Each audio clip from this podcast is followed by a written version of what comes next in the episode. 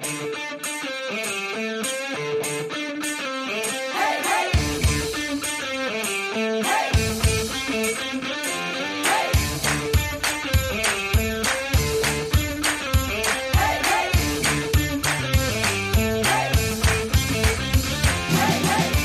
Buenos días, vecinas y vecinos. Bienvenidos a La Escalera, el podcast donde Antonio Sánchez y yo hablamos de marketing online, de crecimiento, de desarrollo profesional y de todo lo necesario para salir adelante en este mundo digital. Esta semana tenemos a un emprendedor que empieza a coger velocidad de crucero con su proyecto paralelo. Él es Carlos Tenor. Y si todo va bien, al otro lado del hilo tenemos a Carlos y Antonio. Buenos días, chicos. ¿Cómo estáis?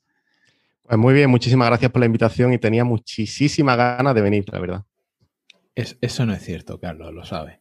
eso es totalmente cierto, porque me, la lleva diciendo mucho tiempo, venga, vamos a la entrevista, venga, vamos a la entrevista. Bueno, todo hay que decir que hace como seis meses o por ahí, no, el tema de la entrevista y todo esto no me gustaba mucho.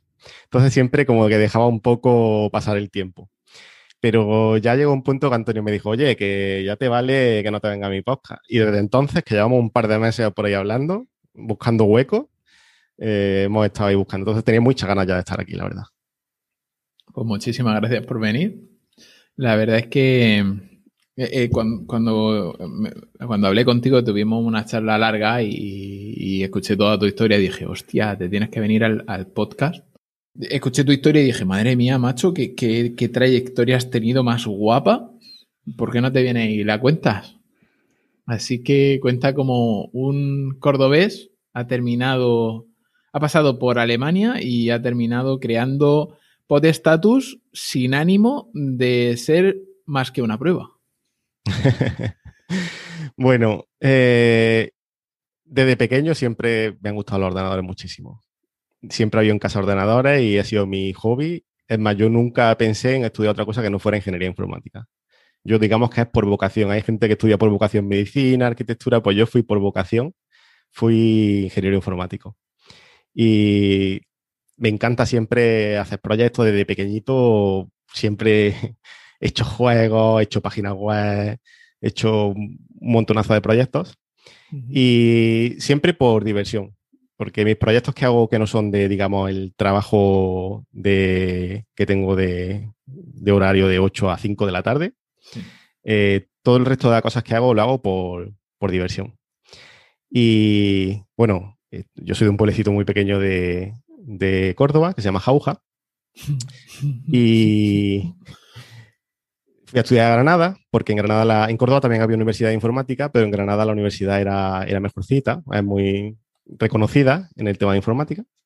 Y cuando terminé la universidad, eh, directamente entré a, buscar trabajo, empecé a buscar trabajo.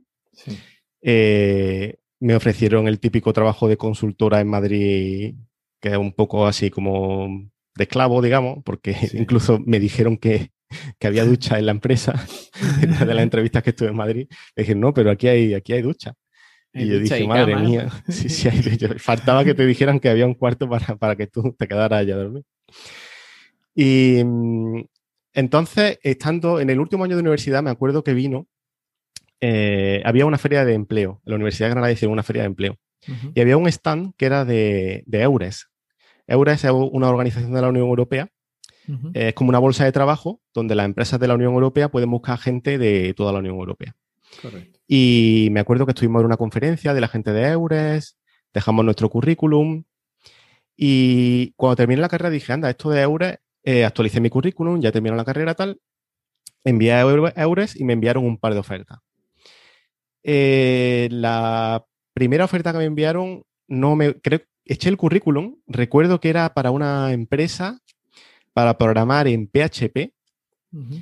y era una empresa que hacía ah, eh, flyers, imprimir cosas y cosas así. O sea, tú encargabas por internet el flyer y, te lo mandaban a tu casa, lo, imprimían a tu casa. Era como una empresa grande también, eh, que, servía a todo el mundo, flyers, póster y cosas de estas. Y pero PHP por aquel momento la verdad es que no, me hacía mucha gracia y ya había empezado a hacer alguna aplicación para, iPhone. Hice una aplicación, me acuerdo perfectamente, que se llama My Money Box, que era para, como para gestionar un poco el tema de, cuando compras una aplicación, lo que te gastas, para tener como un budget eh, del dinero que quieres gastar en aplicaciones y cosas así, que ya está eliminada de la Apple Store. Después hice otra aplicación que todavía existe para, para otorrino. Mi hermano es otorrino y es una aplicación para otorrina, para tema de, de estratificación del cáncer y no sé, una, como una especie de que puedes elegir ciertos parámetros y te dice qué tipo de cáncer tienes para poner tratamiento y cosas así. Y entonces me llegó una, una oferta de una empresa de finanzas de Alemania eh, que se llama Bull Data Service, que, que, era para hacer software de finanzas para iPhone. Entonces, esa sí que me llamó mucho la atención. Le escribí, ellos me hicieron un par de entrevistas telefónicas, después me hicieron... Fue, fue curiosa la entrevista porque lo que me hicieron fue un par de entrevistas por teléfono. Primero, primero hablé con el CTO de la empresa. Después hablé con el que sería mi, jefe, mi líder. Y entonces después, eh, la tercera parte era que te enviaban a hacer un pequeño trabajo en casa. Te daban una semana para hacerlo. Te enviaban como una pequeña, una pequeña especificación de una aplicación. Sí. Y que recuerdo que era un, una pequeña agenda. Y te decían, pues, tiene, puede entrar cualquier número de personas. Te daban como unas cuatro o cinco líneas solamente y decían en una semana entreganos lo que es programar. Entonces, pues un par de días programé así más o menos. Tampoco era todavía profesional en eso ni experto, programé más o menos eso. Lo mandé, les gustó. Entonces me volvieron a llamar y me dijeron, mira, no ha gustado lo que nos ha mandado. Eh, te mandamos unos billetes de avión, eh, una reserva de hotel y si quieres, vente una semana para que te conozcamos. Y entonces fui una semana a Alemania, a la empresa, eh, estuve con ellos trabajando una semana, ya me mandaron un pequeño trabajo más de que después fue una aplicación que hice, la primera, mi primera aplicación que hice en la empresa. Y el último día, me acuerdo que fue llegué un domingo y el viernes, eh, antes de irme, me llamó el CTO de su despacho y me dijo, aquí tienes el contrato, eh, vete a España con el contrato, en el momento que quieras lo firmas y te vienes. Y así fue como me mudé a Alemania. Entonces, yo en ese momento no le dije que sí ni que no, el sueldo era muy bueno, el sueldo era mucho mejor que lo que me ofrecían en España. Había estado previamente dos años de Erasmus en Alemania, entonces hablaba un pelín de alemán. Y volví a España y pues pensé, voy, no voy. Al final decidí que sí, que, iba, ya hablé con ellos. Y, y cinco años estuve allí en la empresa. Qué bueno. Que lo que te iba a preguntar, que tú habías estado de Erasmus antes allí en Alemania. Sí, estuve en el 2008, estuve un año de Erasmus y me gustó tanto. Tuve una universidad que era la Universidad de Darmstadt, que si hay alguien aquí pensando en irse a una universidad de Erasmus, les recomiendo encarecidamente que se vaya a Darmstadt. Porque Darmstadt es una ciudad alemana que tiene uno de los mejores climas de Alemania y es súper universitaria. Hay dos universidades grandes en Darmstadt. Es una ciudad pequeña que tiene unos, creo que son 300.000 habitantes, algo así. Y tiene dos universidades grandes que básicamente son el centro de la ciudad. Entonces, es una ciudad totalmente de estudiantes, tiene muchas residencias, un ambiente súper bueno, se va a todos lados en bicicleta. además, está a 30 minutos en tren de Frankfurt. O sea, está justo, justo debajo de Frankfurt. Entonces, si quieres ir por alguna necesito una ciudad grande, pues la tienes al lado. Y además, como allí a los estudiantes nos dan el semester ticket este famoso, que es que tenemos gratis todos los transportes públicos de la región, pues puedes ir a Frankfurt y venís todas las veces que quieras gratis. todo el transporte público eh, es gratis para los estudiantes en Alemania, dentro de la región. Qué bueno. ¿Y qué te iba a decir? ¿Y, cómo pudiste repetir? Eh, estuve el primer año de Erasmus, entonces me gustó tanto que hablé con mi universidad.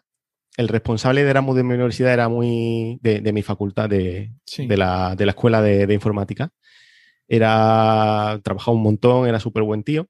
Y dije, mira, me, gustaría quedarme otro año más. Además, mi novia iba ese año de Erasmus a Darmstadt. O sea, yo estuve el primer año solo y mi novia es de mi mismo curso de la facultad. Y ese año iba a Darmstadt.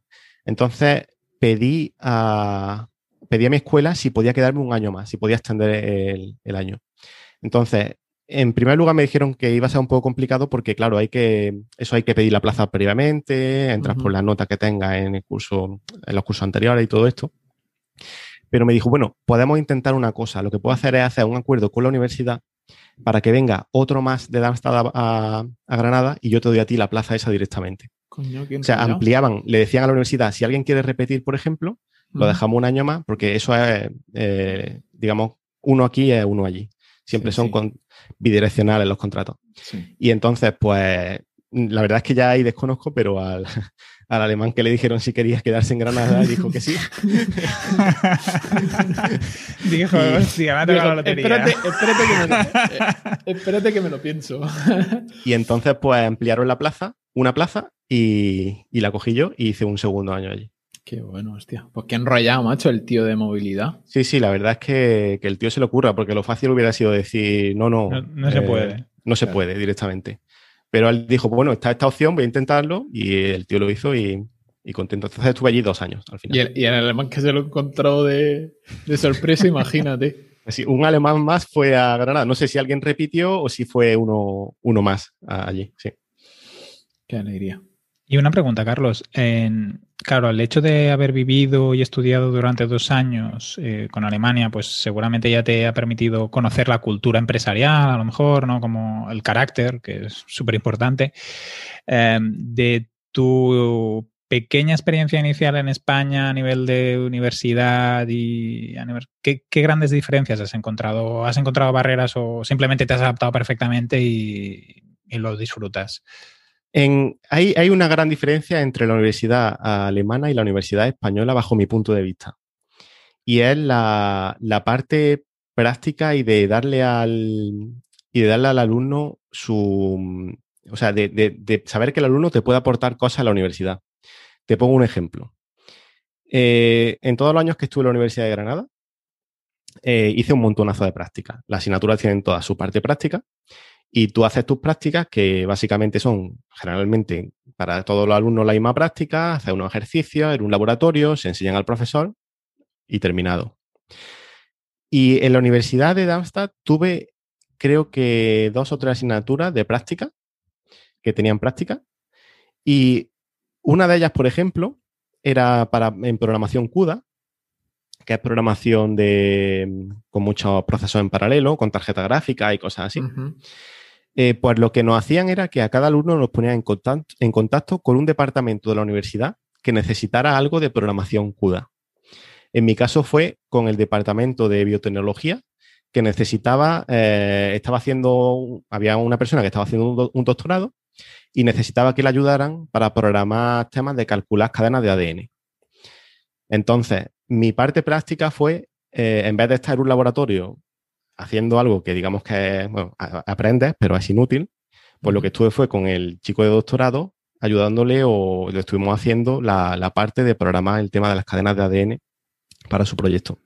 Entonces, eso eh, hace que, por un lado, la práctica la estás haciendo con mucha más alegría, digamos, porque contrae algo, una práctica que, sirve para algo, que te das cuenta que tiene resultados, que hay gente que va a trabajar sobre esos resultados y aprendes ya es como tu primer encargo, antes de empezar a trabajar, ya está, digamos, con un cliente que tiene unos requisitos, que tiene una serie, una serie de reuniones y este tipo de cosas.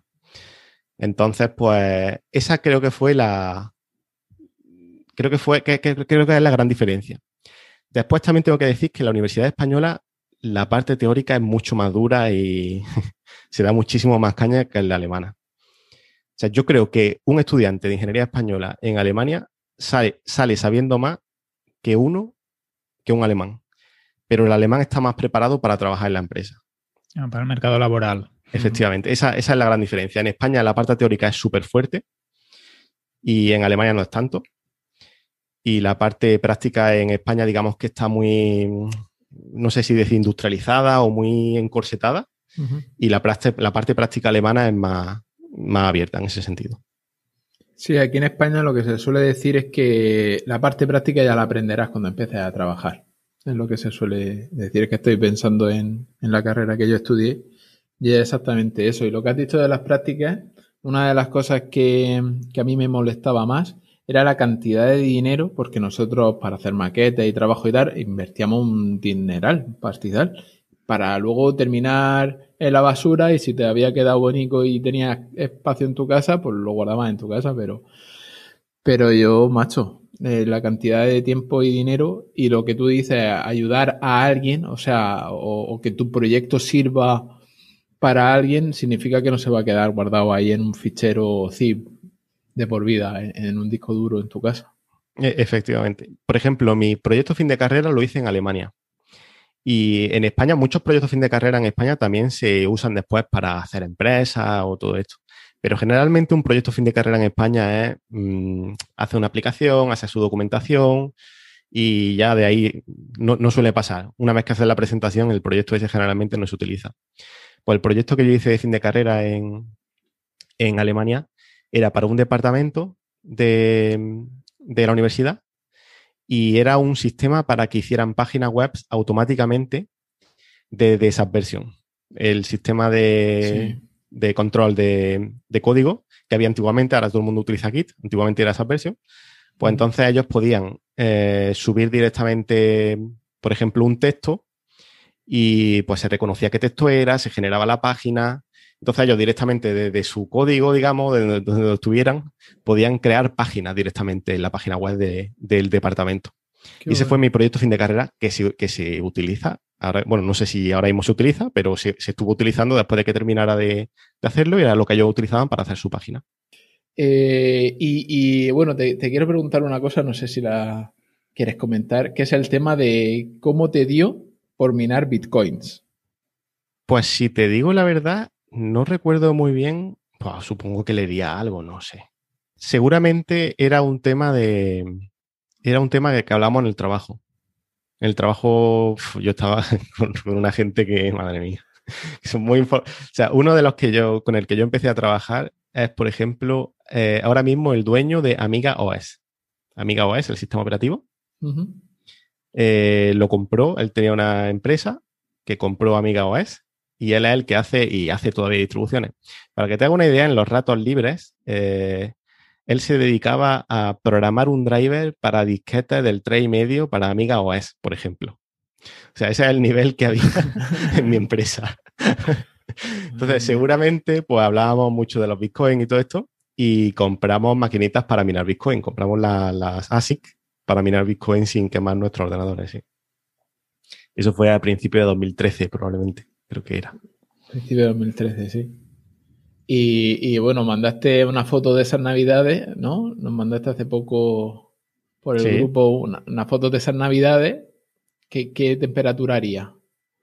En el sótano. Sí. Pues esa Navidad, además, recuerdo que era bastante fría. Eh, pues negativa, seguro.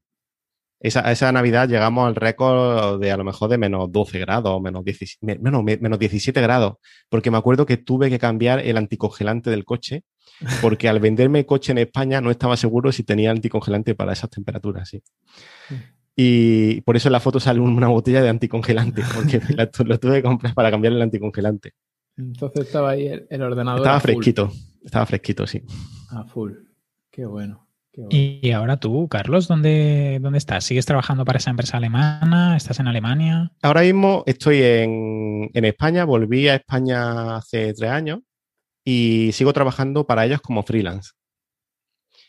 Eh, decidí un día volverme, volverme a España y estuve hablando con ellos, le dije ya que he dejado la empresa tal y me dijeron, bueno, eh, si puedes trabajar para nosotros desde allí, vamos a ver cómo lo podemos hacer.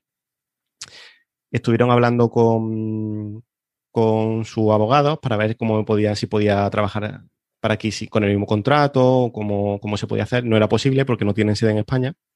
Entonces, al final, pues me vine, me volví a España y trabajo para ellos como, como freelance.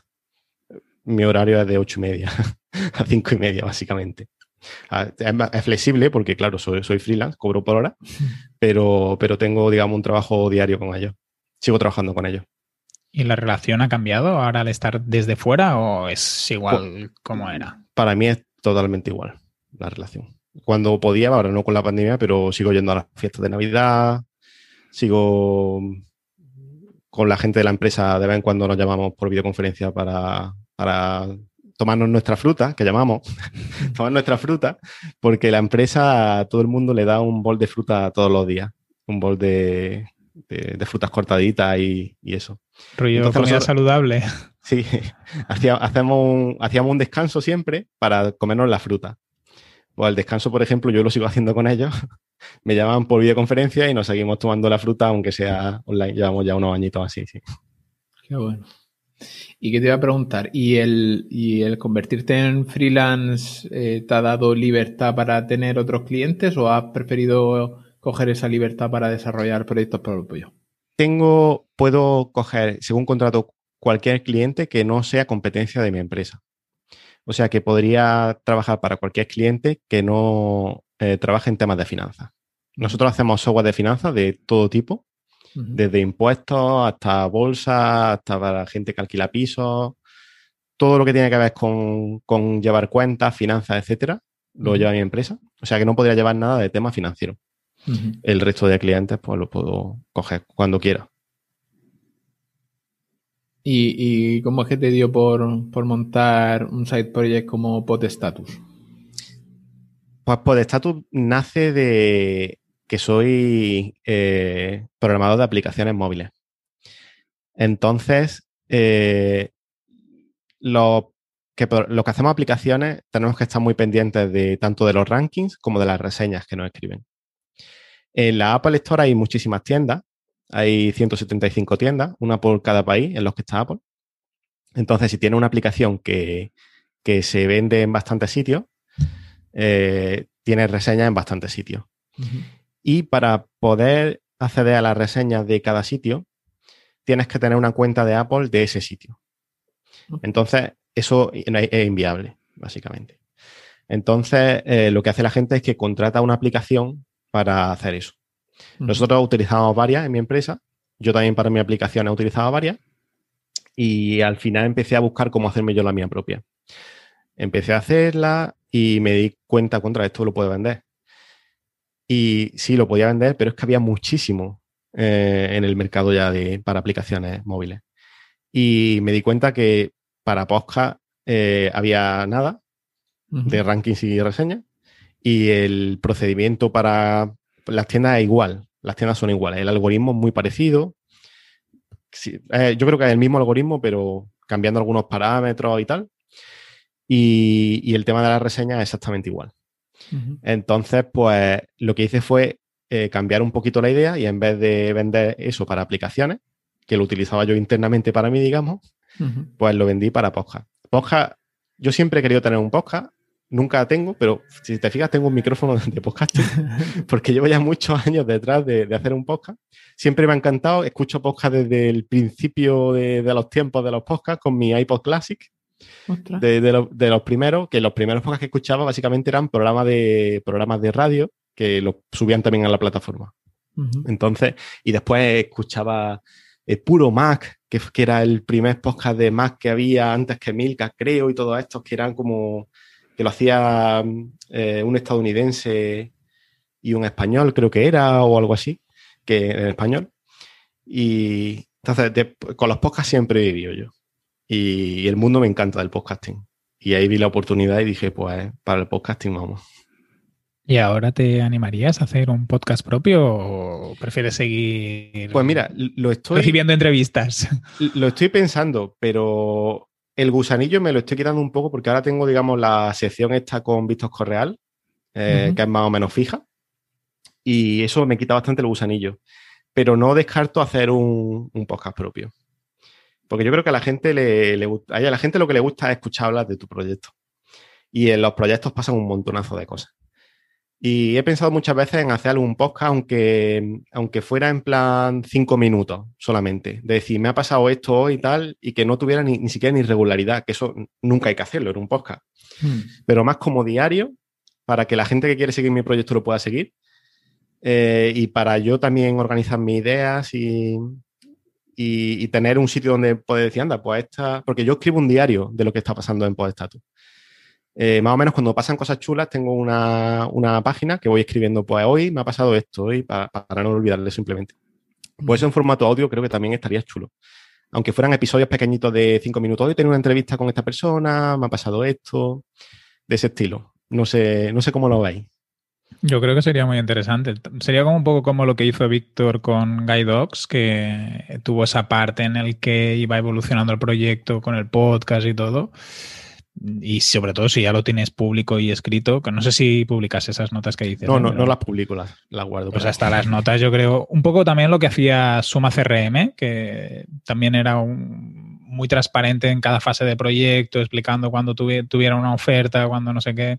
Yo creo que eso a gente le, le, interesa y también los posibles suscriptores que tengas o los clientes, pues también se sentirán un poco parte de, del proyecto, que es muy interesante a nivel de, de generar una comunidad.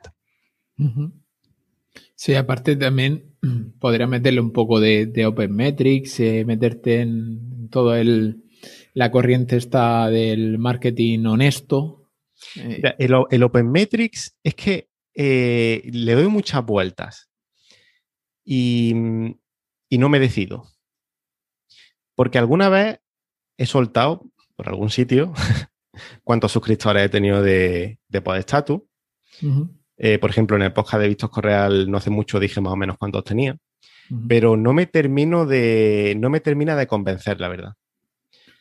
Eh, depende también del objetivo que tengas con, con, con Potestatus. O sea, el, lo que comenta Víctor Correal es que él no quiere decir públicamente cuáles son el número de suscriptores ni nada de eso, porque luego, o sea, le daría facilidades a un posible comprador a la hora de negociar.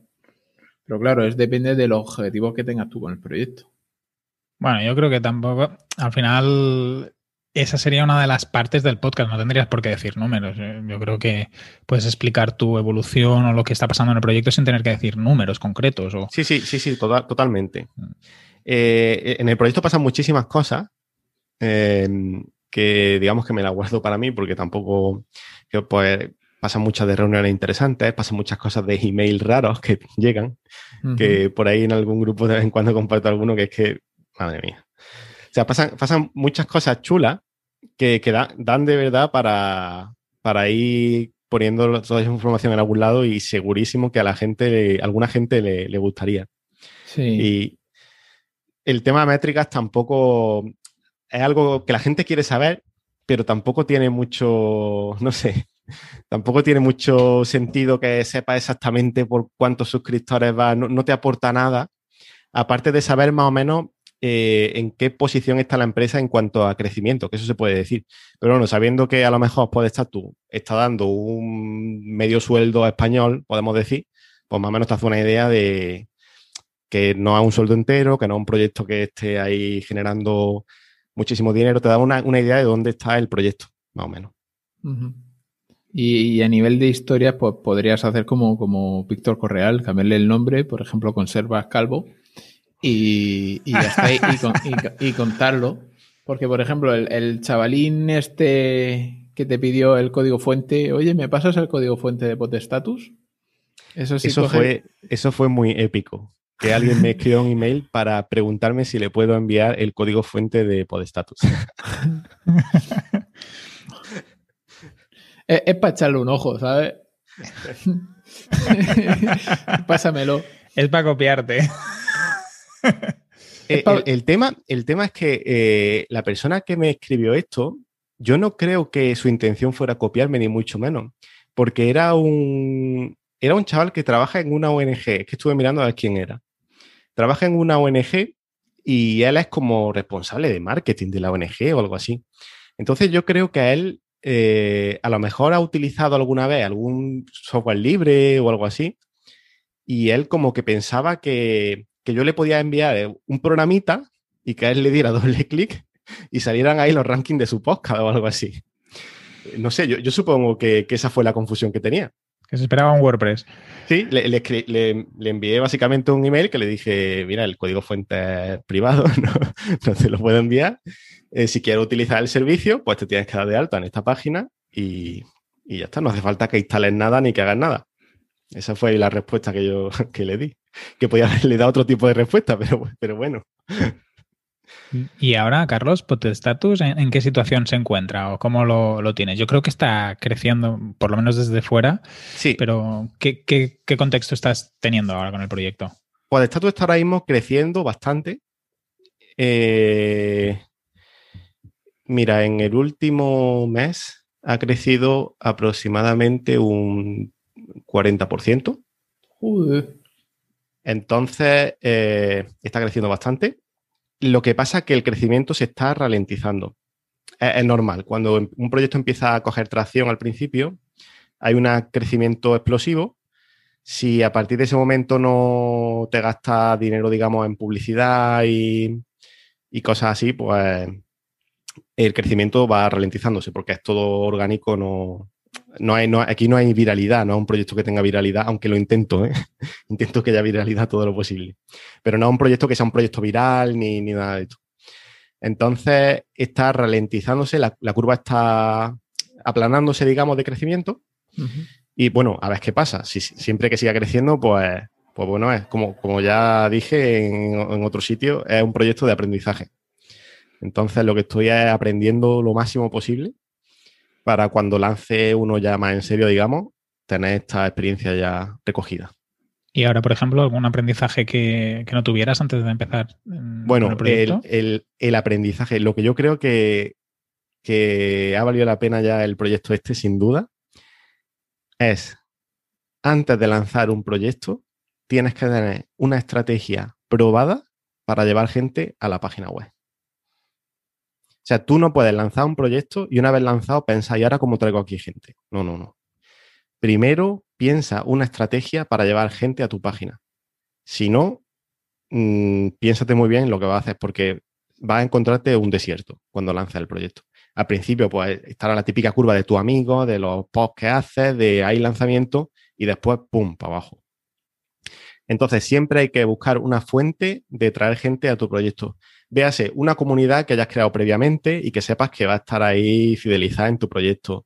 Véase alguna estrategia de, crecimiento, growth que tengas pensado de growth hacking o algo parecido, mm, lo que sea, pero tienes que tener la estrategia previamente ya muy, muy bien cerrada.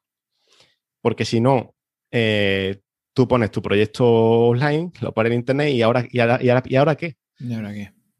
Es que la gente, o sea, lo que me he dado cuenta es que el proyecto es importante, la calidad del proyecto es importante, pero llevar gente a tu proyecto es lo más importante, porque tú puedes tener el mejor proyecto del mundo, pero si entran cinco personas al día a tu página, es que no lo vas a vender. Tal Correcto. ¿Y tú tenías alguna estrategia antes de empezar o simplemente te has dado cuenta cuando ya eh, estabas en marcha? No, no, no, me he dado cuenta cuando estaba en marcha totalmente, vamos. Entonces, eh, estuve dándole mil vueltas a cómo, a cómo traer gente. Eh, hice un blog, eh, hice la cuenta de Instagram, hice la cuenta de Twitter, lo típico que, hace todo el mundo. Y siempre hay algo que digamos que es el mecherito que enciende la llama. Porque estas estrategias que os he dicho, el blog, la cuenta de Instagram y la cuenta de Twitter, estaban funcionando medio bien. O sea, la, la poca gente que eso las traía de ahí. Que por cierto, eh, empecé primero Instagram y después a los meses Twitter y fue un error.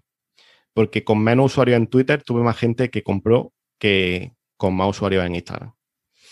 Entonces, esa es otra de las cosas que, que es darle más caña a Twitter antes que a Instagram. Supongo que dependerá también del de tema. Tu público. De tu público, efectivamente. Pero el tema de que en, Twitter, eh, tú puedes escribir, vayan a tu perfil, entren en, entren en, te vean tu página, le pueden hacer clic o escribas tweets con, con links a tu, a tu página, eso en Instagram no lo puedes hacer. En Instagram puedes poner fotos, la gente ve la foto, lee un poco el texto, no hay, no hay link. Entonces, si quieren entrar, pues tienen que pinchar en tu perfil, tienen que ir al link, etc. Y eso hace que, tenga muchísima menos conversión el tema de Instagram. Y después empecé con una estrategia de email marketing, que fue, digamos, lo que encendió la llama de que el resto de cosas empezaran también a funcionar. Porque empecé a enviar una serie de email a podcasters eh, con sus rankings y, eso hizo que la gente me buscara más en, en Google. Y al buscarte la gente más en Google, Google ve que tu página tiene más relevancia y entonces te rankea también por otras palabras. Entonces ya empecé también a estar rankeado por palabras tipo podcast, podcast rankings, podcast reviews y ese tipo de palabras que traen público que es súper, súper eh, eh, interesado en tu, en tu software. Y ahí es cuando empieza ya, digamos, empieza la rueda a funcionar un poco.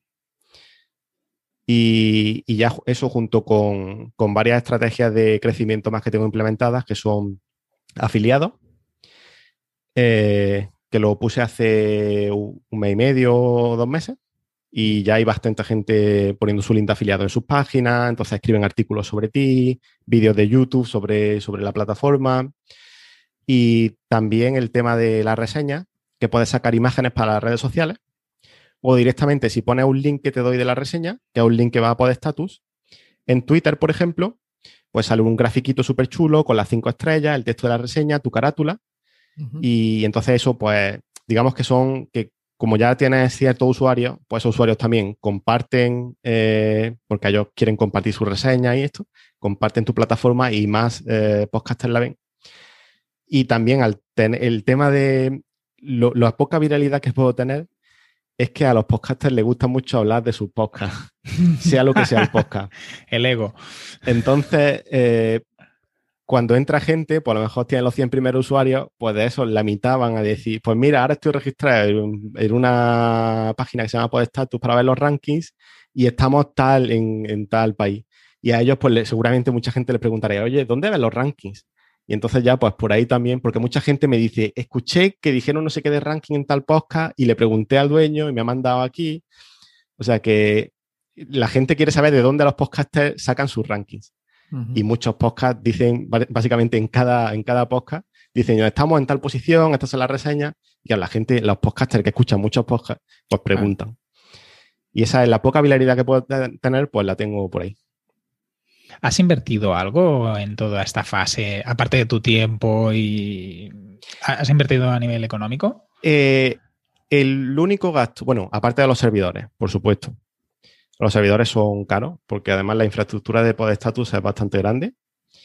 Ahora mismo creo que tengo 12 o 13 servidores y dos bases de datos en Amazon. Y aparte de eso, que ya se paga con las suscripciones de Subra. Eh, invertí al principio del todo, probé eh, Google Ads y Facebook Ads. Eh, invertí poco dinero, creo que fueron en Google unos 200 euros y en Facebook a lo mejor 100 euros o algo así. Y fue un fracaso total. Fracaso del tipo eh, que se me suscribía una persona con el plan profesional para meter 12 podcasts y me preguntaba que dónde se podían escuchar los podcasts, porque se creía que era una herramienta para escuchar podcasts y no para ver rankings. Ese, ese era el nivel de la gente que podía conseguir en Facebook. Y eh, el tema de. El problema de Facebook es que eh, no puede hacer una, una segmentación buena por podcasters. Por lo menos yo no lo conseguí. Eh, tú puedes segmentar por podcast, por gente que está interesada en los podcasts. Pero claro, gente que está interesada en los podcasts probablemente para Facebook sea gente que escucha podcast, no gente que hace podcast. y, ese fue un, gran error. En teoría, el algoritmo se debería, eh, debería reconocer que gente está interesada en tu página y esto. Lo que pasa es que, claro, la gente que, escucha podcast y a lo mejor no entiende mucho de tecnología y tal, ve un anuncio de Podestatus y dice, anda, rankings tal de podcast, voy a entrar a verlo. Y ellos pues también entran. Entonces es un poco complicado hacer ese tipo de publicidad en Facebook. Está claro que la gente no lee, ¿eh? porque cuando te vas a suscribir. sí, la, gente no lee porque mucha gente me manda un mail preguntándome cuál es el precio de Podestatus.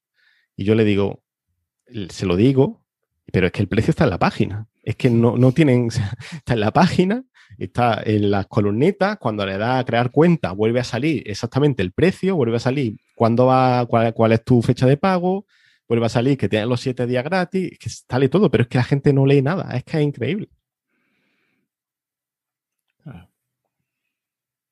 Yo te, quería preguntar que en el, podcast de, de Víctor Correal, que es cerrado, sacas el tema de, de que esto lo estás haciendo como que, empezó como un proyecto de prueba para algo más, más grande. ¿Te, atreves a compartir tus ideas o...? Todavía no. Todavía no. Todavía no, ya lo sacaré público. Pero es un proyecto que además que le estoy dando muchísimas vueltas. Y, y, si queréis otro día puedo volver y hablamos de ese proyecto, os lo explico y me contáis. Vale. Pero todavía no, no lo quiero hacer público, porque todavía lo tengo, no tengo en la cabeza exactamente lo que quiero hacer. tengo varias ideas. Eh, lo tenía muy claro hace poco, pero ahora estoy un poco cambiando de opinión. Entonces, tengo el dominio. ¿Puedo adelantar que tengo el dominio comprado? Sí, el dominio, sí. Y, no, ¿Y no te interesa mover ya la primera piedra? Aunque no lo cuentes, pero mover la primera piedra, aunque sea con un seudónimo o algo así, como lo que has comentado de, generar comunidad alrededor de, uno o varios temas. puede ser, puede ser, pero todavía es que no, no, tengo claro. Me tengo que sentar un día a pensar bien cuál va a ser mi estrategia.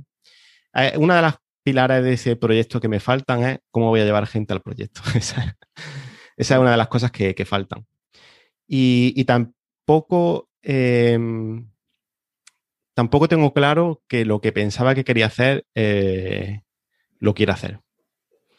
Porque aunque yo sé que hay mercado y sé que se puede que se puede hacer dinero ahí, pero, pero creo que a lo mejor moviendo un poquito la idea puede, puede resultar más innovador. Que otra gente todavía no está haciendo esas cosas y puede resultar más innovador.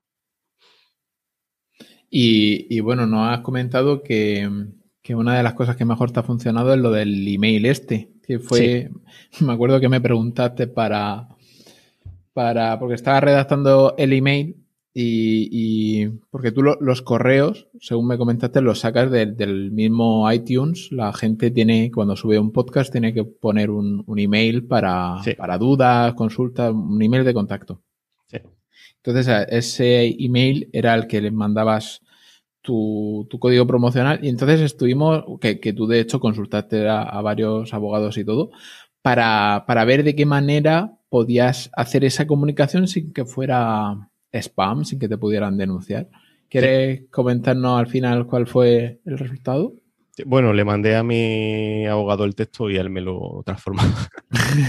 Eso fue. básicamente, el, eh, básicamente no, lo que no puedes tener es ningún call to action. No puedes decir en ningún momento que vendes eso, no puedes decir en ningún momento que vayan a tu página, no puedes decir en ningún momento que ofreces ese producto.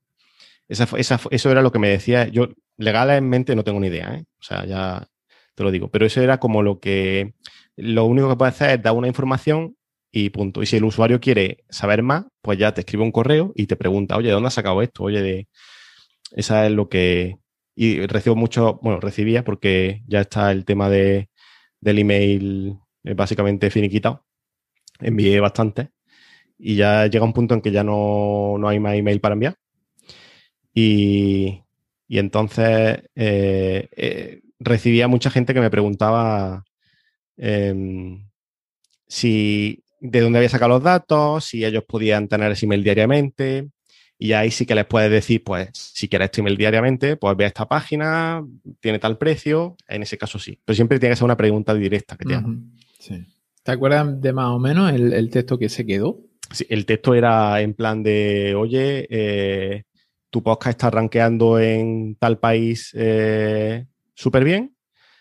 Eh, este es tu, estos son tus rankings de los últimos 30 días. Y entonces hay una lista con los, países y los rankings. Y después ponía eh, el único link que había era Data Provided by Podstatus. Ah, qué bueno. Pero y después había un enlace, había un enlace. Había un enlace, sí. Y bueno, después están los enlaces de toda la privacidad de datos, bueno, todo lo que es la RGPD y todo esto, y mi nombre en la firma, o sea, como responsable del email. Era súper simple. Literalmente son dos líneas, los rankings, Data Provider by Pod Status y tu nombre, ya está. Qué bien. ¿Y seleccionabas de alguna manera a estas personas o lo hiciste masivo sin mirar a qué? O sea, sin escoger, por ejemplo, no, no, no, no, no, Boluda, no, no, se, se, seleccionaba, la seleccionaba era gente que, tenía una, que tenía que cumplir unas condiciones en plan, eh, han, publicado un podcast en la última semana, eh, tienen mínimo ranking X países, eh, han salido en el ranking mínimo en la última semana. O sea, gente que tiene el podcast activo, no quería enviarle a alguien que tuviera el podcast olvidado o que, o que no apareciera en los rankings o algo por el estilo. Entonces hacía selección, sí.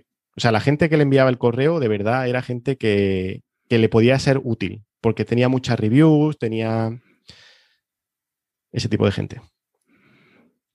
Y ahora, Carlos, que estás compaginando la parte de freelance con el proyecto paralelo, quieres lanzar un tercer proyecto uh, o segundo, como tienes también lo de los bitcoins y así, ¿cómo lo compaginas todo? lo de los bitcoins no tiene mucho trabajo. No tiene mucho trabajo, bueno, pues, ¿cómo compaginas estas diferentes facetas y así? ¿Lo llevas bien a nivel de tiempo, la parte personal?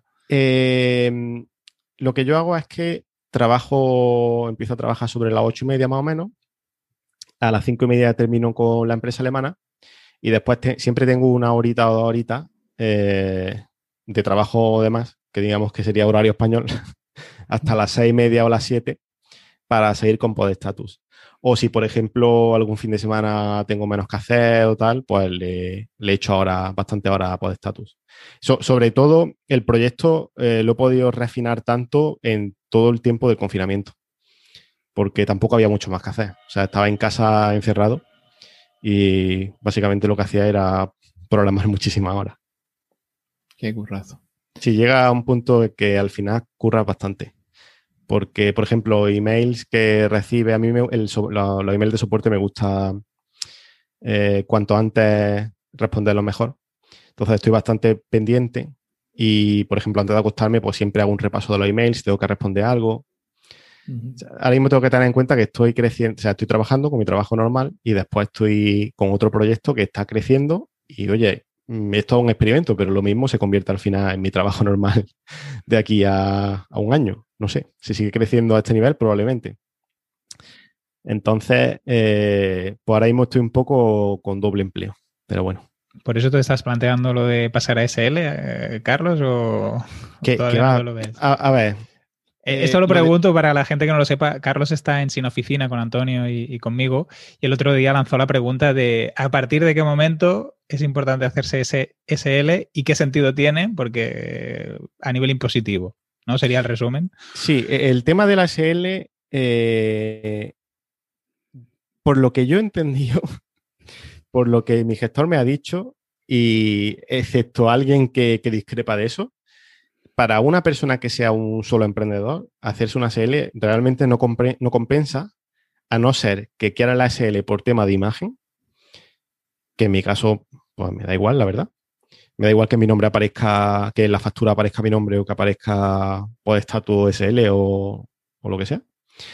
O eh, si tienes, eh, bueno, si tienes trabajadores, probablemente una SL te sirva como para tener esto un poco más organizado. Y yo, porque el tema es que cuando, cuando tú, la SL tributa menos, porque el tema de la SL es para pagar menos impuestos, claramente. Un emprendedor que a partir de 60.000 euros está ya pagando el 40 y algo por ciento de, en el tramo de IRPF, pues con la SL se paga el 25. Pero claro, es que el dinero es de la SL, el dinero no es tuyo. Entonces, yo creo que, que en el fondo una SL es añadir un gasto eh, que no tiene el tema de ser eh, autónomo y que en mi caso, la verdad, no lo veo, pero veo que, emprendedores que tienen proyectos eh, medianitos, pequeñitos, que están facturando 1.000, 2.000 euros, se están haciendo SL. Entonces yo, esa pregunta iba más por preguntar por qué se hace esta gente SL. ¿Cuál es la motivación que tienen para hacerse una SL teniendo proyectos que facturan unos 2.000 euros mensuales o 3.000 euros mensuales? Porque alguna motivación tienen que tener. Y no sé si se me escapa algo o... No, facturando 2.000 mensuales, mm, creo que tener una SL es un problema porque solo los costes de gestión y, lo que tú dices, que el dinero no es para ti. Si te pasas todo el dinero de la SL a ti, acabas pagando más. Claro. Yo creo que es para los casos en los que tienes una, una estructura de varios proyectos. Igual que las grandes empresas se montan holdings para tener todas las SL bajo una única SL. Tema organizativo, por ejemplo, estaba pensando en, en Boluda, que lo que él suele hacer es, tiene todo bajo una, una SL principal. Y todo lo demás que tiene son SLs por proyecto. O sea, lo, monta SL antes que... Pero por eso, porque no... Bueno, porque también tiene socios, ¿no? Claro. Muchas veces. claro, si, si, tienes socio, una, una SL sí que tiene sentido. O si, por ejemplo, necesitas pedir una, ayuda del gobierno, de estas que dan las comunidades para empresas, pues claro, también tiene sentido tener una SL. Sí, o si vas a licitaciones. Yo, por ejemplo, trabajo bastante, bastante, trabajo puntualmente con la administración y siendo autónomo tienes bastantes más limitaciones que si eres una SL, por ejemplo. por las garantías, los temas de competencia técnica y todas estas historias. pero el, tema aquí es que el dinero que generas lo generas tú, lo genera una persona. Sí, sí. Entonces, eh, cuando tú tienes una SL unipersonal, una SL en la que solamente hay una persona, eh, Hacienda te va a decir, es que ese dinero lo generas tú como persona y cuando entonces el dinero no, es de la empresa, el dinero es tuyo como persona. Que eso es lo que le ha pasado a todos estos famosos ministros, etcétera, que han tenido SLs para tributar menos, pero en verdad el dinero lo generaban ellos como una persona. Por lo menos eso es yo lo que tengo entendido. Entonces, pues, pero al final nadie me ha resuelto la duda. O sea, me, me quedaré como autónomo y ya está, porque Sí, lo que, lo que se comentó al final en términos generales es que si estás tú solo y no tienes trabajadores, ni tienes socios, ni tienes participación ni nada, lo mejor es quedarte como autónomo, porque al final el dinero sigue siendo tuyo. Lo de lo que has comentado de una SLU, una sociedad limitada unipersonal, es que nada más que tienes un administrador. O sea, el administrador y tal es la misma persona, pero tú dentro de esa estructura puedes tener otras empresas y, y, trabajadores y todo. Porque es que estaba pensando en, mis, eh, la empresa para la que yo trabajo, que es un grupo de empresas que son todo SLUs, con distintos administradores, pero todos, todo SLUs. Cada una con sus trabajadores y, y todo ese tema. Entonces, eh, nos quedamos como autónomos, ¿no? Por ahora sí, por ahora nos quedamos como autónomos. Después ya pensamos si nos vamos a Andorra o lo que hacemos. Mejor Andorra. De hecho, no sé por qué nadie lo comentó. Mejor Andorra que, que SL. y además a ti te pilla ahí cerquita. Sí, ahora mismo estoy en Barcelona, me pilla un paso, ¿eh? ¿Y, no has pensado en delegar parte de las tareas de Potestatus? ¿Delegarla rollo a, a algún alguien que te haga el soporte y tal? Lo he pensado, pero probablemente cuando crezca más buscaré a alguien o a ver cómo lo planteo. Pero ahora mismo estoy yo haciendo todo para aprender todo, básicamente. Quiero, por ejemplo, también eh, volver a... Quiero probar ahora, bueno, ahora, cuando tenga tiempo, porque primero hay 40 tareas que hacer, pero cuando tenga tiempo quiero eh, experimentar un poquito con Twitter Ads. Porque Twitter sí que me deja eh, segmentar por gente que sigue a X cuenta. Y ahí sí que puedo hacer una segmentación bastante interesante de gente que sigue a cuentas que hablan de podcasting. O sea, ahí sí que creo que puedo eh, ponerme en mi público objetivo y quiero ver a ver si sale rentable o no el tema de, poner ahí publicidad. O, perfiles que sigan, por ejemplo, estaba pensando en Blueberry, los del plugin este de o Simple Podcasting, SSLP, que, son al final tú sigues porque utilizas esa herramienta para publicar tus propios podcasts o gente que siga Stricker o... Sí, sí, hay muchísimas. Te vas a sacar una de todo el mundo del podcasting. Hay muchas listas de gente que habla de podcasting y, de ahí puedes sacar, creo que es un público bastante bueno.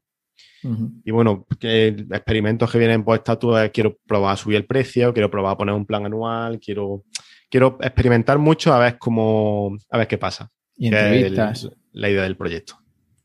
Entrevistas, a lo mejor eh, estaba pensando en, Jaime Garmar que tiene un curso de podcasting, pues salir por ahí, patrocinar. Ese. También, sí. El tema de los patrocinios me han eh, contactado ya varios podcasters y varias gente si estoy interesado en patrocinar sus podcasts. Y ahora mismo le he dicho que ahora mismo no. Ahora mismo no, porque la aplicación está creciendo bien y en el momento que el crecimiento se estanque, ahí ya quiero empezar a probar otras cositas y ya empezaré a probar patrocinio. Quiero hacerlo todo muy eh, aislado.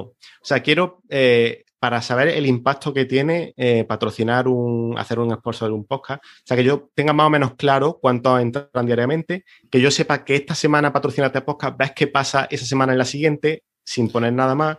Después esperar un par de semanas, probar Twitter Ads. Voy, voy a hacer que te explote la cabeza, Carlos. Se llaman URLs parametrizadas. Sí, sí. Eh, lo que pasa es que, por, la URL parametrizada entra el 10% de la gente. Si tú hablas en podestatus de Emilcar, por ejemplo, habla de podestatus.com barra Emilcar, te digo yo que el 90% de la gente entra por podestatus.com. Eso ya te lo digo. A no ser de que descuento. claro, a no ser que dé un cupón de descuento. Ahí está. Sí. Eh, es otra cosa que tengo que implementar. Esta es la lista de cosas que implementar. Cupones de descuento que ahora mismo no hay. No, pero es que lo de patrocinar estaba pensando en, listas de emails. He patrocinado ya eh, una que fue bastante regular, la verdad. La que yo creo que es la lista de email más importante de, podcasting que haremos, que es la de PodNews.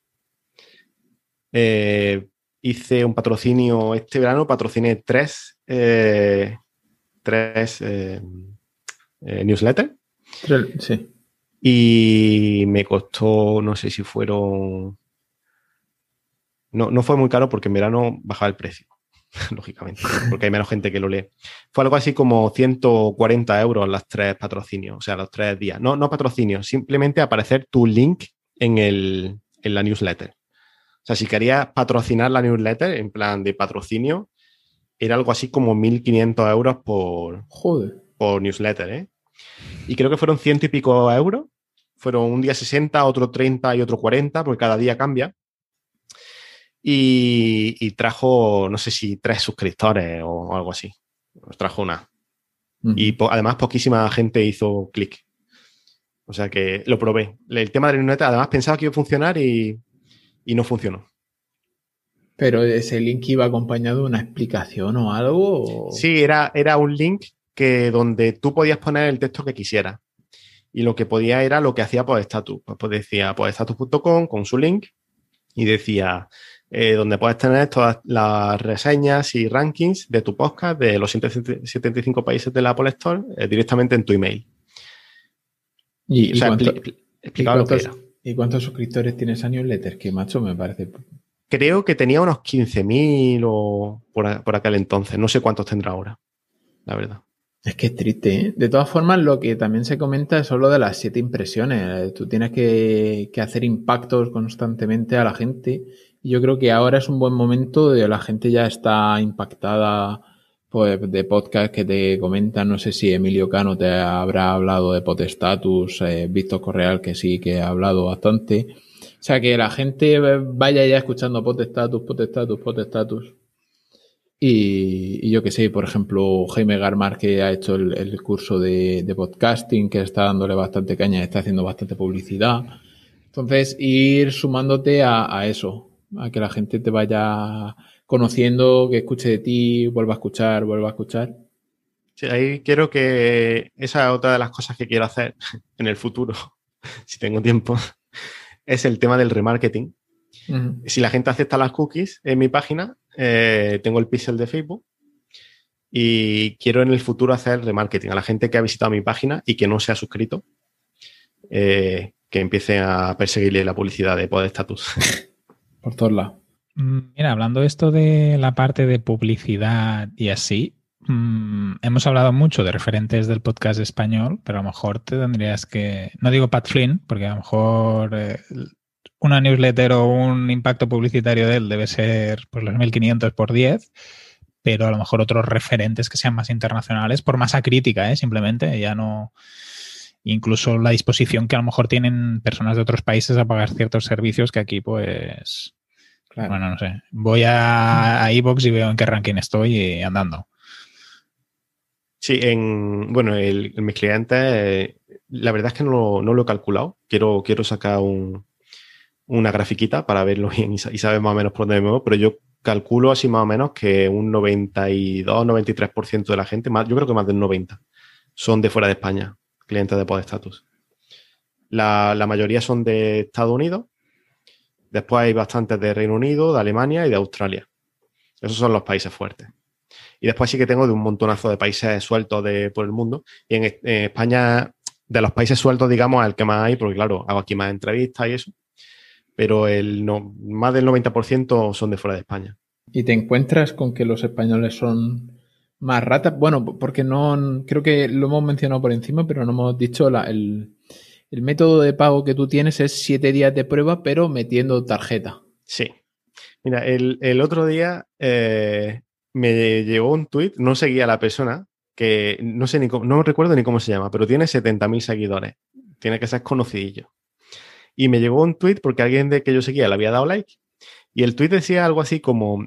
Eh, ¿Cómo era lo que decía? Decía algo así como: mete, mete mi tarjeta, mete, mete tu tarjeta para, para usar mi producto gratis. Y ponía una captura de pantalla de un servicio que ponía para entrar en la prueba de 30 días, mete tu tarjeta. Y el tío se quejaba y decía, para ya usar esto gratis me hace que meta la tarjeta. Y yo le respondí, que por cierto no me respondió él, y le dije, es que no es un producto gratis, es un producto de pago que te da 30 días gratis, pero no es un producto gratis. No, no, tú no estás metiendo tu tarjeta para usar algo gratis. Tú estás metiendo tu tarjeta para probar un producto de pago. Pues hay mucha gente que no entiende eso, que no entiende que las cosas hay que pagarlas y que no entiende que, que si yo te pido meter la tarjeta es para que yo esté seguro de que tú quieres probar mi herramienta porque estás pensando en comprarla pero no para que te dé un paseíto y la use gratis siete días y a los siete días vengas con otra cuenta y con el más uno, más dos, más tres, más cuatro, que nos conocemos aquí los españoles sin meter la tarjeta, y, tenga yo, como tenía antes de meter el tema de la tarjeta, una lista de gente, más uno, más dos, más tres, más cuatro, más cinco, más seis. Pero eso lo puede escapar. Hombre, claro que se puede escapar. De, de servicio y, luego también las extensiones tienen que haber listados a mansalva que, que puedes consultar vía API de, de dominio de, de, emails expirables y tal.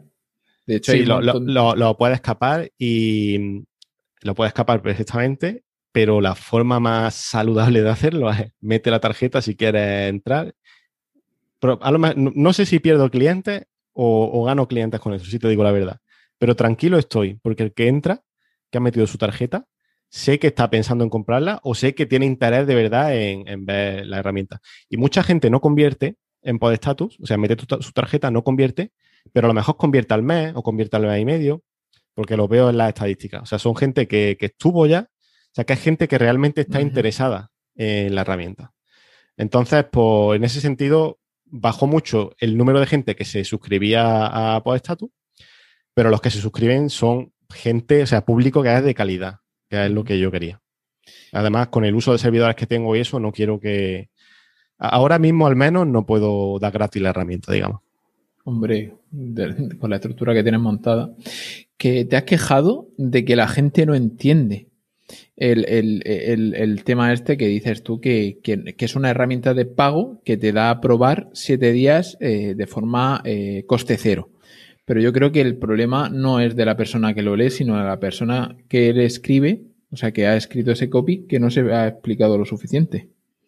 Pero eh, yo creo que en el, copy del tweet y en el mío de mi página creo que está bastante clarito. Si quieres puedes entrar en directo para verlo. Vete a la parte de, de sign up de la página y puedes ver exactamente que pongo cuánto vale, cuánto te cobro ese día que son 0 euros, y abajo cuándo se te hará el primer cobro y de cuánto será el primer cobro. Se puede ver perfectamente. O sea, a mí ningún usuario se me ha quejado diciendo, oye, que me has cobrado sin, que yo tal, ¿sabes? Solamente, bueno, se me dos de ellos me han dicho que cancelaron, que cancelaron la cuenta, pero le he cobrado. Que ya te digo yo que no habían cancelado, pero bueno, si, alguien me lo dice o que se le ha olvidado cancelar y no quería seguir, se le devuelve el dinero instantáneamente. Vamos, no tengo ningún tipo de problema en devolverle el dinero. Y, pero de todos los usuarios que tenían, o sea, todo el mundo entiende muy bien ese copy, creo yo. Lo que pasa es que la gente se queja. Lo que sí me, escribe mucha gente es para decirme que quieren probar la herramienta, pero no quieren meter la tarjeta para probarla. Y yo siempre les respondo lo mismo, que ahora mismo no es posible sin tarjeta, que si no quieren meter la tarjeta, pues pues que no la pueden probar. ¿Te escriben para eso? Sí, sí. Hombre, si le escriben para pedirle el código fuente. Sí, no, no. A partir de aquí. Sí, un, par de ellos me han escrito. Eh, ellos lo que dicen es: no conozco, no te conozco a ti, no conozco tu página. Entonces me da cosa eh, meter la tarjeta en una página, eh, mi tarjeta en una página que no conozco. Y entonces yo le explico lo que os he explicado a vosotros le explico que antes de meter la tarjeta tenía gente que utilizaba de forma gratuita eh, Podestatus. Tengo un correo predefinido además para eso. eh, le explico que Podestatus no tiene ningún tipo de financiación, que es totalmente bootstrapping, entonces no puedo tener, no puedo asumir el coste de tener clientes gratuitos, porque los servidores son bastante caros, y que esa es, digamos, la llave de entrada para que no entre gente que quiera simplemente curiosear. Y me escribieron dos personas para preguntarme, diciéndome eso, y después de mi correo las dos personas se suscribieron. o sea, lo probaron y les gustó. Bueno, ya, vieron que a lo mejor no, escribías en, con nigeriano y así. Pero ah, tengo que decir una cosa. Desde que puse eh, los testimonios, la sección de, de Customer en la página, eso ha dejado de pasar. Ahora, estoy, ahora estoy pensando y desde que puse, eh, pues que vea un vídeo de YouTube, vea abajo las entrevistas que me hacen, que la vuestra la pondré ahí abajo también.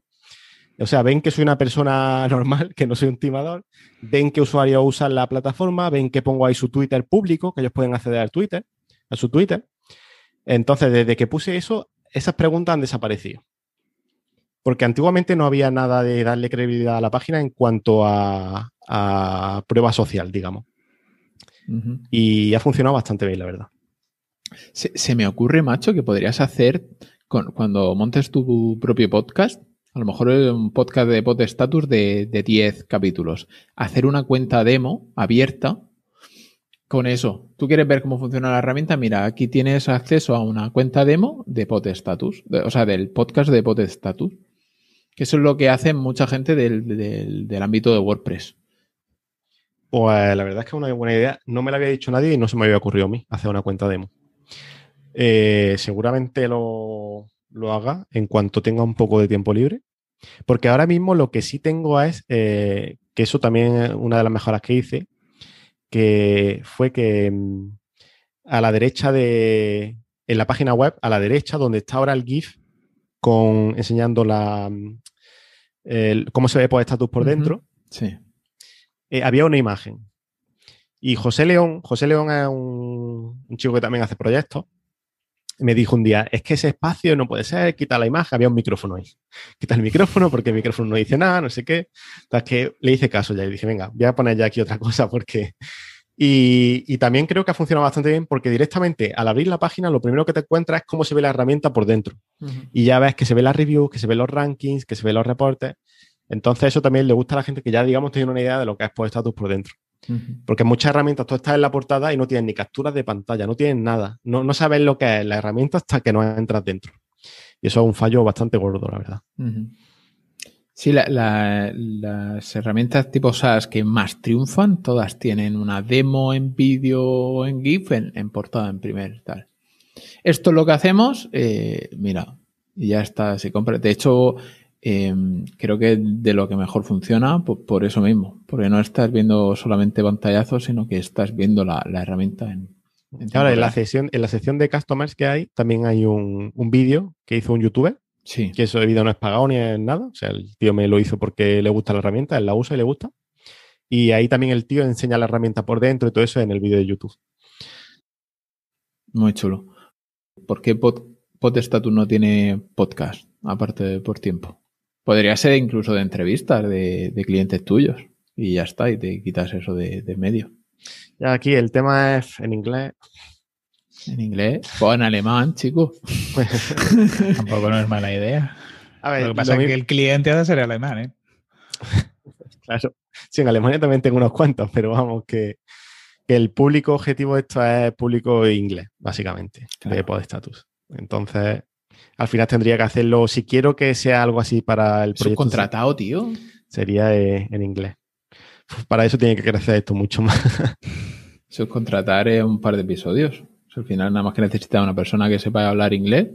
No, sin inglés hablo, pero yo qué sé, tampoco me atrevo a hacer un contenido ahí que debería ser muy profesional, que debería ser muy profesional en inglés. No, no me llego a través. A lo mejor, a lo mejor hay un día que me atreva y, y lo lance. No, no lo descarto tampoco, ¿eh? Si, eso antes de, cerrar, siempre hacemos una, pregunta a nuestros invitados, ¿no? Es ¿cuál es la inversión que más te ha repercutido en, tu ámbito personal o profesional? Y siempre decimos un viaje, un libro. ¿Nos puedes contar la tuya, Carlos, antes de, terminar? Ahora te, ahora te he dejado pillado, ¿eh? No, no, no. La, la tengo clara. ¿Sí? Tener Ah, un ordenador en mi casa desde que nací. No, no, O sea, es de- que la, la pregunta va más rollo. Sí, sería la última, pero bueno. La, la última es- inversión. Bueno, esa es buena. A, a ver, es que, es que es una inversión que hicieron mis padres. Tener siempre tecnología en casa puntera. Contra eso, una inversión, ¿no? Totalmente. aunque sí, aunque no sí. la hiciera yo. Entonces, en mi casa siempre ha habido, por ejemplo, yo nací en el año 86, pues creo que en el año 86 ya había el Amstrad CPC de pantalla verde fosforita, ya estaba en mi casa. Cuando yo ya empecé un poquito que... Yo empecé ahí con Basic, yo recuerdo, eh, y tengo en casa unos libritos que se llaman eh, Basic Facil, Aprende a Programar, eh, que son como de jueguecitos, son como con letras grandes, como de libros de niños de 5 o 6 años, Sí. con los primeros códigos de para escribir pues la bomba, no sé qué, que pulsaba y salía muchos textos y cosas Sí. así.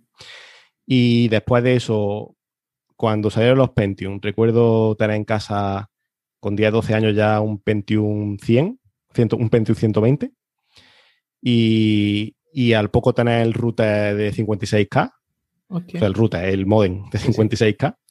Y entonces, eh, y tenés también revistas de informática. La PC World, me acuerdo Sí. que estaba siempre en mi casa. Y claro, esa es una inversión que hacía mi padre y yo creo que, que esa es la inversión, porque esa inversión es la que, la que hace que tu vida tome una dirección. Correcto. Pero nuestra pregunta va más por la última inversión que hayas hecho tú que más haya repercutido en tu mejora profesional o personal. Te vamos a poner un ejemplo. Por ejemplo, Rubén, cuando lo entrevistamos en el podcast, su respuesta fue eh, tener un mentor. O sea, él tenía un mentor que el, que el mentor era lo que mejor, lo que más le hizo avanzar profesionalmente en, el último tiempo. Vale, pues te digo entonces la mía, ya en este sentido, que va muy en relación con, la, con lo que he dicho anterior. Comprarme un MacBook Air. Porque cuando me compré el MacBook Air, empecé a programar aplicaciones de iOS. Y gracias a programar aplicaciones de iOS, fue que me cogió la empresa alemana. Hombre, O sea, yo estaba en es- España, en el último año de carrera, me compré un MacBook Air. No se puede programar aplicaciones de iOS para iPhone sin tener un MacBook Air. Es más, no tenía ni iPhone en aquel momento, pero tenía MacBook. Y me compré un MacBook Air para aprender a programar eh, aplicaciones de iOS y todo esto. Y ahí fue que empecé, digamos, era muy al principio de todo el tema de las aplicaciones. Bueno, muy al principio, pero ya era un boom grande. ¿eh? Sería 2010, creo que es 2010 cuando me compré el MacBook Air. Ujú. Bueno, pues realmente fue una gran inversión porque todavía la estás amortizando. O sea, Sí, sí. le estás sacando jugo. Sí, sí. Y, y además que recuerdo porque el que me animó a comprarlo creo que fue mi hermano, que me dijo, cómprate el MacBook Air, tal, y porque él quería que le hiciera la aplicación de, su aplicación de, de otorrino. Entonces empecé primero haciendo la otra para aprender, después hice la suya de otorrino, y ya con, cuando en el currículum, cuando lo envié a los alemanes, pues ya tenía mi par de aplicaciones y además estaban publicadas en la Apple Store, que ellos se las podían descargar, las podían probar. Y entonces esa fue la inversión que vuelve a ser comprarme un ordenador. entonces, como puedes observar, eh, para el mundo tecnológico una inversión buena es siempre tener eh, tecnología puntera de ese momento. Y, y también yo creo que, que en tu caso el, el- el- el tener el ambiente, el ambiente ya enfocado desde que naciste. Sí, efectivamente. Pues, ¿dónde te podemos encontrar, Carlos? Da- Aquí ahora haces spam de valor. Bueno, pues lo más fácil en Twitter, eh, arroba Carlos Tenor. Y en Potestatus también, para Bueno, que la gente claro, se suscriba. To- todos nuestros oyentes que tengan podcast, que, que pongan la tarjeta. Sí, que ponga la tarjeta de prueba en siete días. Que, que la ponga, aunque no tenga un podcast, tú pon la tarjeta. Exacto. y eh, es podestatus.com. Fantástico. ¿Y a ti, Antonio, dónde te podemos encontrar? Me podéis encontrar en antoniosánchez.pro. Ahí tengo ah, el enlace a, a mis redes sociales, aunque últimamente estoy un poquito desaparecido, pero me podéis escribir que, que los mensajes sí los leo. Perfecto. Pues a mí me podéis encontrar en enriccortiñas.com y en catcommerce.cat. Nos oímos en 15 días, Antonio. Venga, hasta dentro de 15 días. Un abrazo, Carlos. Gracias por pasarte. Gracias a vosotros, chao. Muchas gracias, Carlos. Chao.